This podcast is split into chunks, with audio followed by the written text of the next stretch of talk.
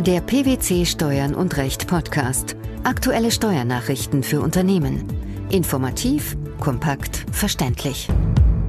Herzlich willkommen zur 194. Ausgabe unseres Steuern und Recht Podcasts, den PwC Steuernachrichten zum Hören. In dieser Ausgabe beschäftigen wir uns mit folgenden Themen. Grunderwerbsteuer bei Abtretung des Anspruchs auf Übertragung eines Gesellschaftsanteils. Gewerbesteuerliche Hinzurechnung auch bei Durchlaufkrediten, Sammelauskunftsersuchen an Presseunternehmen verfassungsgemäß. Die Abtretung eines kaufvertraglichen Anspruchs auf die Übertragung von mindestens 95 Prozent der Anteile an einer grundbesitzenden Gesellschaft und die Begründung der Verpflichtung dazu unterliegen nach Ansicht des Bundesfinanzhofs nicht der Grunderwerbsteuer. Gleiches gilt für die Übertragung der Gesellschaftsanteile vom bisherigen Gesellschafter unmittelbar auf den Abtretungsempfänger. Was verbirgt sich hinter der Grunderwerbsteuer? Die Grunderwerbsteuer ist eine Steuer, die beim Erwerb eines Grundstücks oder Grundstückanteils anfällt. Wenn also zum Vermögen einer Gesellschaft ein inländisches Grundstück gehört, so unterliegt ein Rechtsgeschäft, das den Anspruch auf Übertragung unmittelbar oder mittelbar von mindestens 95 Prozent der Anteile an dieser Gesellschaft begründet, der Grunderwerbssteuer. Der Gesetzgeber fingiert dabei einen Grundstücksübergang von dem Veräußerer der Anteile auf den Erwerber und rechnet dem Erwerber die der Gesellschaft unmittelbar oder mittelbar gehörenden Grundstücke grunderwerbssteuerrechtlich zu. Die Vorschrift erfasst nach ihrem eindeutigen Wortlaut somit nur die Begründung eines Anspruchs auf Übertragung von mindestens 95 Prozent der Anteile an einer Gesellschaft, nicht aber die Abtretung eines bereits bestehenden Übertragungsanspruchs oder die Begründung der Verpflichtung dazu. Letztere sind Zwischengeschäfte, die von der Vorschrift nicht erfasst werden. Was bedeutet das für den Streitfall? Nach 1 Absatz 3 Nummer 4 Grunderwerbssteuergesetz unterliegt der Übergang unmittelbar oder mittelbar von mindestens 95 Prozent der Anteile der Gesellschaft auf einen anderen der Grunderwerbssteuer. Der Tatbestand ist jedoch ausgeschlossen, wenn dem Übergang der Anteile, wie im entschiedenen Fall geschehen, ein schuldrechtliches Rechtsgeschäft vorausgegangen ist durch das ein Anspruch auf Übertragung der Anteile im Sinne des Grunderwerbssteuergesetzes begründet wurde. Wie begründeten die Richter diese Einschränkung? Diese Einschränkung diene nicht nur dem Schutz des Erwerbers vor einer doppelten Inanspruchnahme aufgrund der bloßen Erfüllung eines bereits zuvor begründeten schuldrechtlichen Rechtsgeschäfts, das seinerseits der Grunderwerbsteuer unterliegt.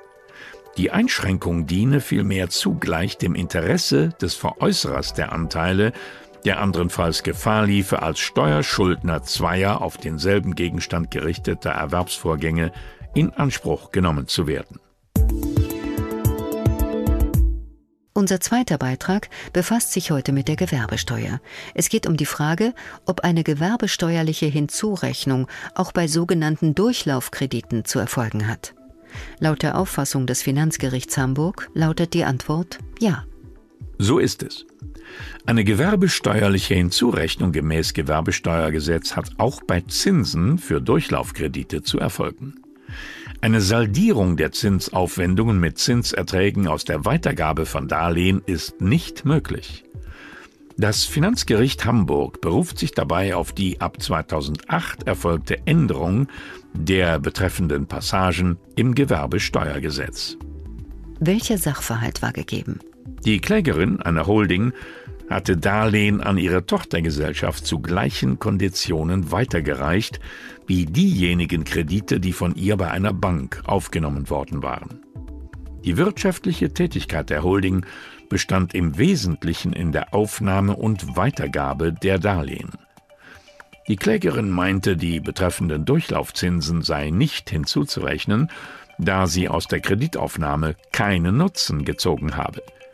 Das Finanzamt lehnte eine Saldierung von Zinsaufwendungen und Zinserträgen ab und rechnete die Zinsen als Entgelte für Schulden unter Abzug des Freibetrags von 100.000 Euro zu einem Viertel dem Gewerbeertrag hinzu.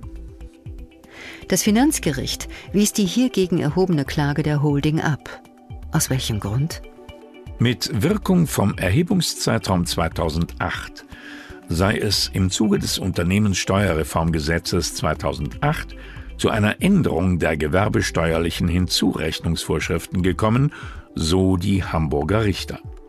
Während vorher die Hälfte der Entgelte für Schulden wieder hinzugerechnet wurde, die wirtschaftlich mit der Gründung oder dem Erwerb des Betriebs oder eines Anteils am Betrieb oder mit einer Erweiterung oder Verbesserung des Betriebs zusammenhingen oder der nicht nur vorübergehenden Verstärkung des Betriebskapitals dienten, sei dies unter der Neufassung anders.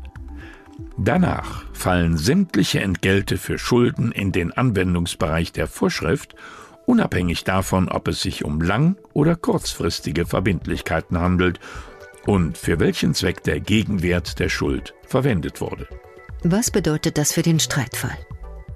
Nach einem gleichlautenden Erlass der Länderfinanzbehörden vom 2. Juli 2012 liege nach der Gesetzesänderung bei einem Unternehmen, das einen Kredit aufgenommen und weitergeleitet hat, ein hinzurechnungspflichtiger Zinsaufwand vor. Dem stehe auch ein Urteil des Bundesfinanzhofs aus dem Jahr 2004 nicht entgegen, da es auf das Tatbestandmerkmal nicht nur vorübergehende Verstärkung des Betriebskapitals aktuell nicht mehr ankomme. Sieht man den Gesetzeswortlaut isoliert, könnte man getreu dem Motto Gesetzeskunde erleichtert die Rechtsfindung dem Finanzgericht durchaus zustimmen. Bleibt jedoch abzuwarten, wie sich die höchsten Steuerrichter dazu äußern. Die Revision ist dort anhängig. Im dritten und letzten Beitrag unseres Podcasts geht es um Sammelauskünfte. Nach einer Entscheidung des Bundesfinanzhofs darf die Steuerfahndung von einem Zeitungsverlag die Übermittlung von Personen- und Auftragsdaten zu den Auftraggebern einer bestimmten Anzeigenrubrik verlangen. Unter welchen Umständen ist das möglich? Ein Sammelauskunftserfahren der Steuerfahndung, das an ein Presseunternehmen wegen Übermittlung von Personen- und Auftragsdaten zu Anzeigenauftraggebern einer bestimmten Anzeigenrubrik gerichtet ist, kann auch unter Berücksichtigung der wirtschaftlichen Bedeutung des Anzeigenteils für das Presseerzeugnis mit dem Grundgesetz vereinbar sein. Es verstößt somit nicht gegen die grundrechtlich geschützte Pressefreiheit. Dies gilt nach Ansicht der obersten Finanzrichter jedenfalls dann, wenn relativ wenige Anzeigen von dem Auskunftsersuchen betroffen und die Anzeigen nicht bedeutsam für die öffentliche Meinungsbildung sind. Welcher Sachverhalt war gegeben? Die Steuerfahndungsstelle eines Finanzamts richtete an die Herausgeberin einer Tageszeitung und eines Anzeigenblatts ein Auskunftsersuchen. Danach verlangte die Finanzbehörde für einen Zeitraum von insgesamt zwei Jahren die Übermittlung von Namen und Adressen sämtlicher Auftraggeber von Anzeigen der Rubrik Kontakte, in denen sexuelle Dienstleistungen beworben wurden. Sie begründete ihr Ersuchen unter anderem mit einem vom Bundesrechnungshof beanstandeten Vollzugsdefizit bei der Besteuerung der im Rotlichtmilieu tätigen Betriebe und Personen. Das Finanzgericht sah darin eine ausreichende Begründung für das Auskunftsersuchen und wies die Klage ab. Zu Recht, wie auch der Bundesfinanzhof befand. Welche Überlegungen gingen der höchstrichterlichen Entscheidung voraus? Der Schutzbereich der Pressefreiheit umfasse zwar grundsätzlich auch den Anzeigenteil von Presseerzeugnissen. Die konkrete Reichweite des Grundrechtsschutzes ergebe sich jedoch erst unter Berücksichtigung der allgemeinen Gesetze im Sinne des Grundgesetzes. Von der Pressefreiheit geschützt sind danach nur solche Anzeigen, die für die öffentliche Meinungsbildung bedeutsam sind oder der Kontrollfunktion der Presse dienen. Bei den betroffenen Anzeigen war dies jedoch nicht der Fall. Allein die wirtschaftliche Bedeutung der Anzeigen für das Presseerzeugnis führe dabei ebenfalls nicht zur Unvereinbarkeit mit dem Grundgesetz, da nur relativ wenige Anzeigen von dem Auskunftsersuchen betroffen waren. In anderen Fällen können die Hürden für ein Auskunftsersuchen allerdings höher liegen. Wie äußerte sich hierzu der Bundesfinanzhof? Höhere Hürden gelten nach Ansicht der obersten Finanzrichter für Auskunftsersuchen, die eine in die Zukunft gerichtete Verpflichtung enthalten, laufende Auskünfte zu erteilen. Richterliches Fazit solche Ersuchen bedürfen einer besonderen Begründung der Ermessensentscheidung. Zudem müsse zur Wahrung der Verhältnismäßigkeit ein besonderes Ermittlungsbedürfnis bestehen.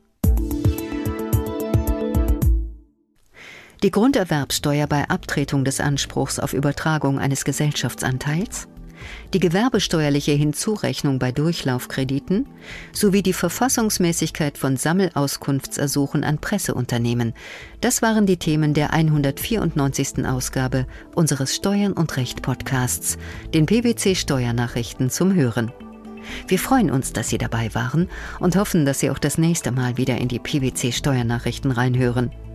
Steuerliche Beiträge zum Nachlesen finden Sie in der Zwischenzeit unter blogs.pwc.de/steuern-und-recht.